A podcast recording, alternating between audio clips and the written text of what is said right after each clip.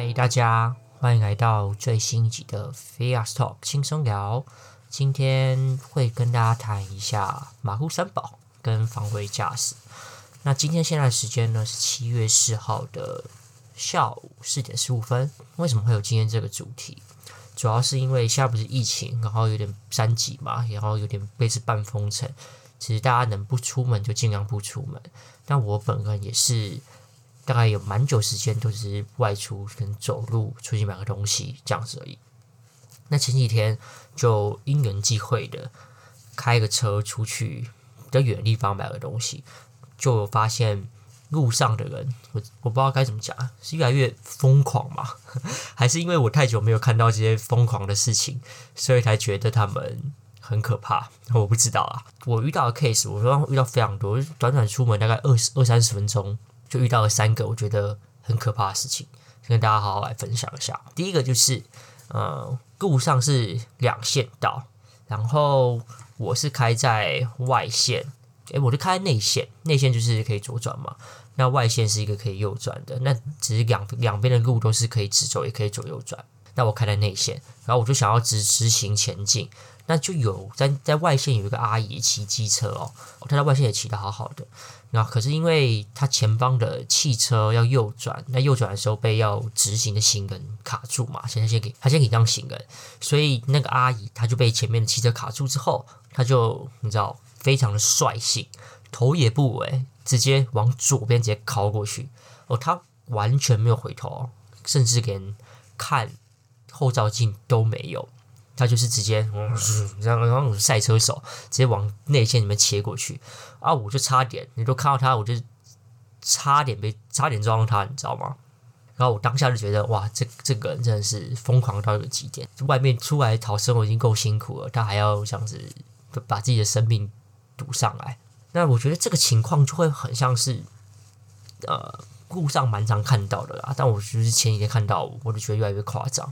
他们有一个很很很好的形容词，就是其实有些车子、有些人，他的方向灯跟后照镜，你知道，它是选配的。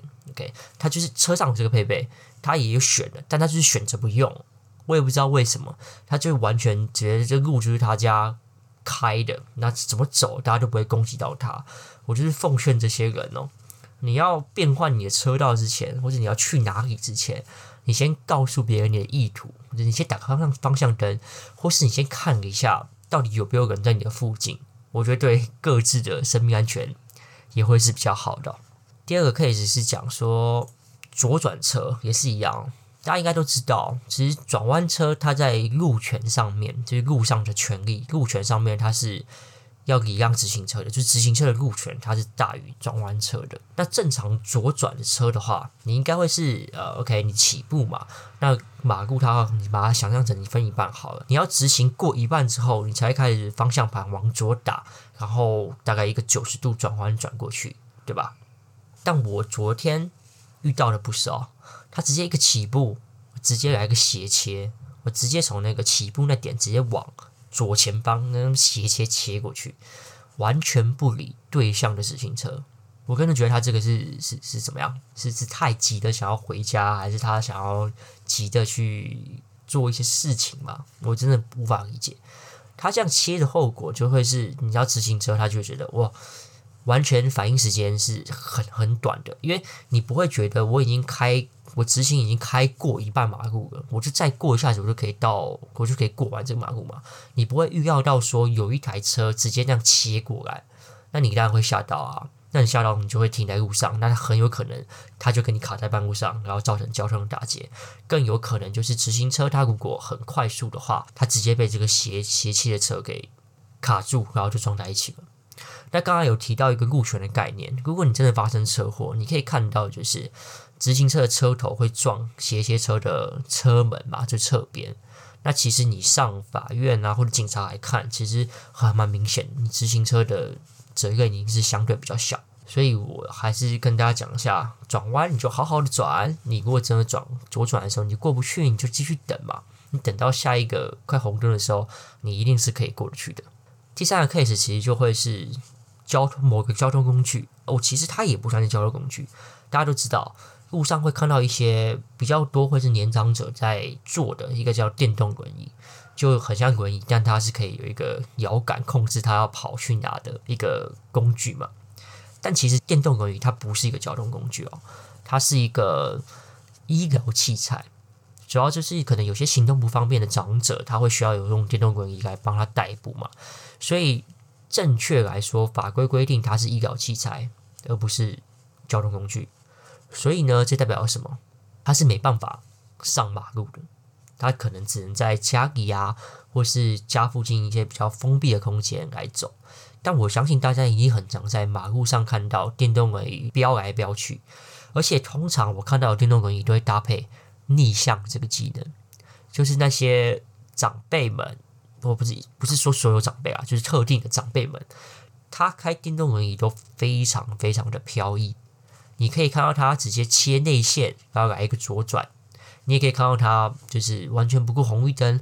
飞来飞去，或是你小巷子，你就是开的好好的单行道，你就可以看到有一个电动轮椅逆向朝你冲过来，而且还是完全不怕你是一台汽车的状态下，直接直直的冲过来。所以这个 case 就是跟大家讲一下，其实你如果家里有长辈的，他们有电动轮椅，你一定要再三叮嘱他说：“哎，你出门真的要非常非常小心，遵守一下交通规则，才不会造成。”自身的安全，或是别人的困扰。总之，这些就是我前几天看到现在马路上的现况。我不知道是不是因为我太久没出门了，还是现在疫情期间都是这种状况。我记得之前没有那么夸张，因为我是一出门一趟我就遇到这三个东西，我是觉得还蛮夸张的啦。还是说，现在大家出门的都不会是现在大家出门的，就是比较偏向长辈类型的，他可能出去呃。找朋友买菜之类的，我不知道啊。我只觉得疫情前后自己的感觉差蛮多的。分享完了这几个 case，觉得我就突然想到一个，我认真觉得台湾啊跟国外的交通真的是大不同哦。举例来说，因为我之前去过美国嘛，然后也在美国租过车，然后实际开过车上路。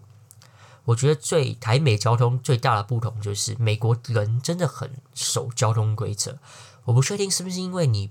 不遵守交通规则，你的罚则会非常的高，甚至有可能你就没办法开车。我不确定，但我印象中，呃，好像是日本吧，你的交通法规是非常的严格的。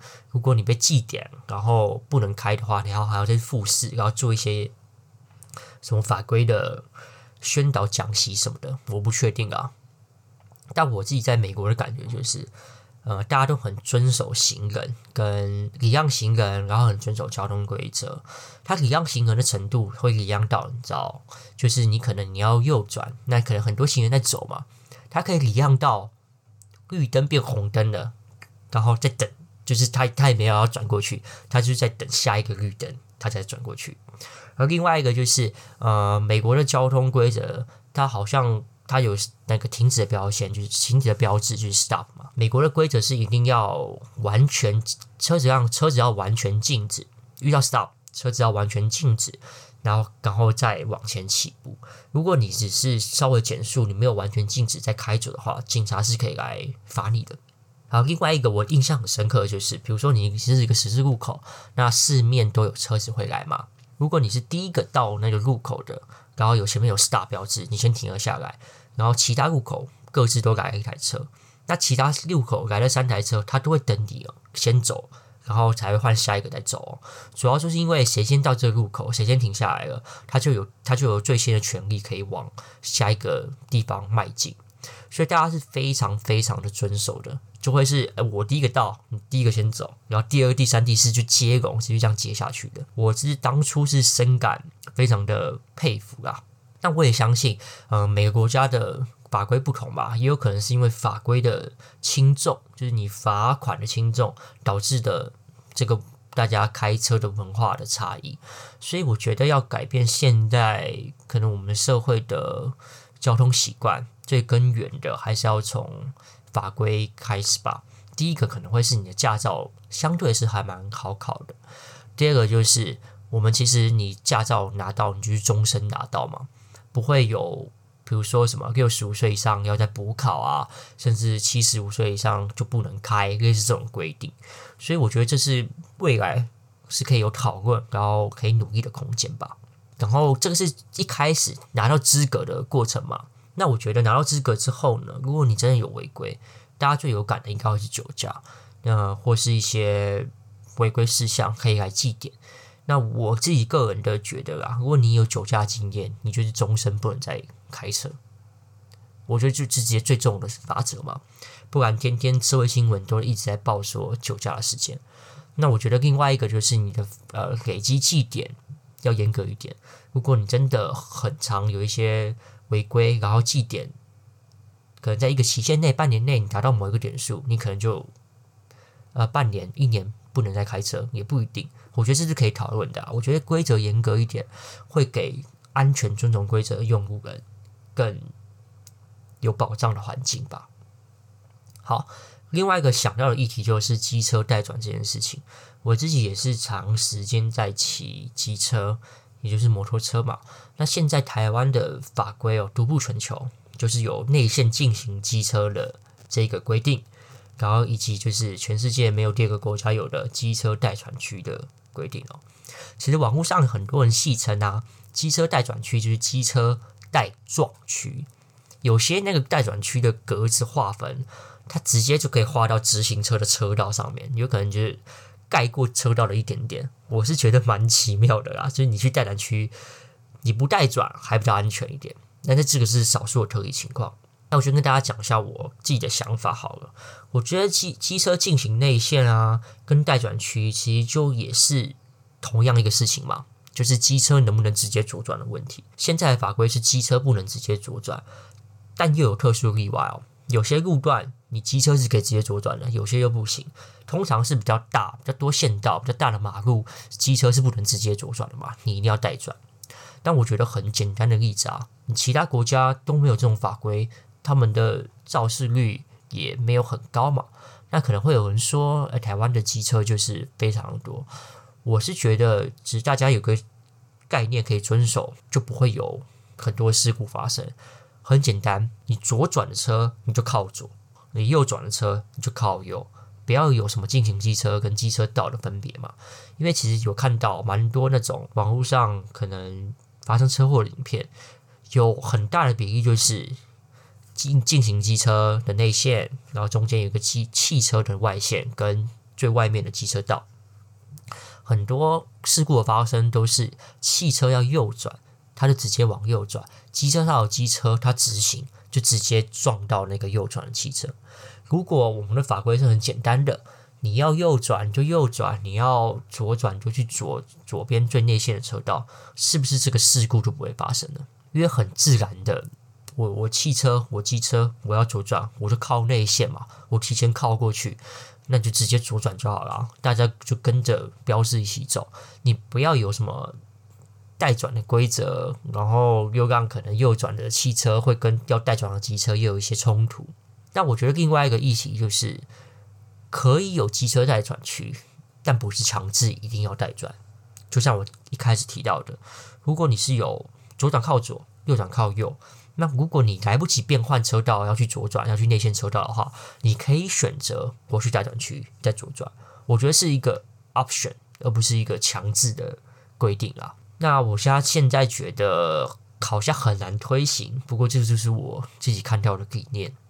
我相信未来还是会有机会可以解决这件事情的，不然现在的蛮多的事故发生都是因为刚刚提到这几个原因哦。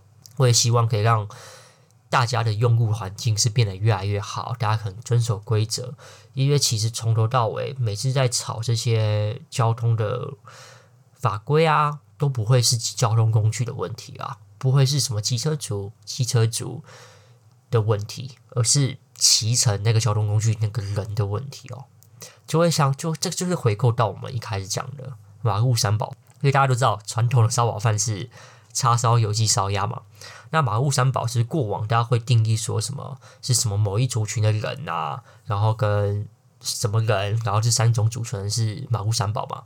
但我不，我不太想要说定义到这些族群就是可能会造成交通乱源的人。我觉得最重要的还是你的意识，你的驾驶的意识。那我自己觉得的马路三宝是后视镜、方向灯跟逆向。因为像我前面提到的，有些人的方向灯跟后照镜就是选配，那有些人他就很爱逆向，逆向就会造成一个出出其不意的惊喜嘛，那这样很容易造成呃事故发生嘛。所以最后呢，我相信近期可能很快大家都可以再出门，然后去旅游或者是出门比较多可以出外出的活动，你要更小心的用路。不管你是开车或者骑车，因为我觉得大家在家里待久了，你你久没有开车，你没有骑车，你的驾驶的意识是会比较降低一点。而且我自己的观察啦，不负责任的观察，现在路上的人还蛮狂，还蛮疯狂的。也要再跟大家讲一下防卫驾驶的概念。那什么是防卫驾驶？其实就是你在开车的时候，其实你脑袋你其实不是想什么事情啊，而是你要专注于你的前方的视线，而且你的视线要看更远一点，甚至你要看到一百公尺、两百公尺远的，跟左右两旁有没有一些可能突发的状况。那防卫驾驶的概念就是，除了你要看远之外，你要很注意你周遭交通工具的附近的那些人，他们可能会做什么事情。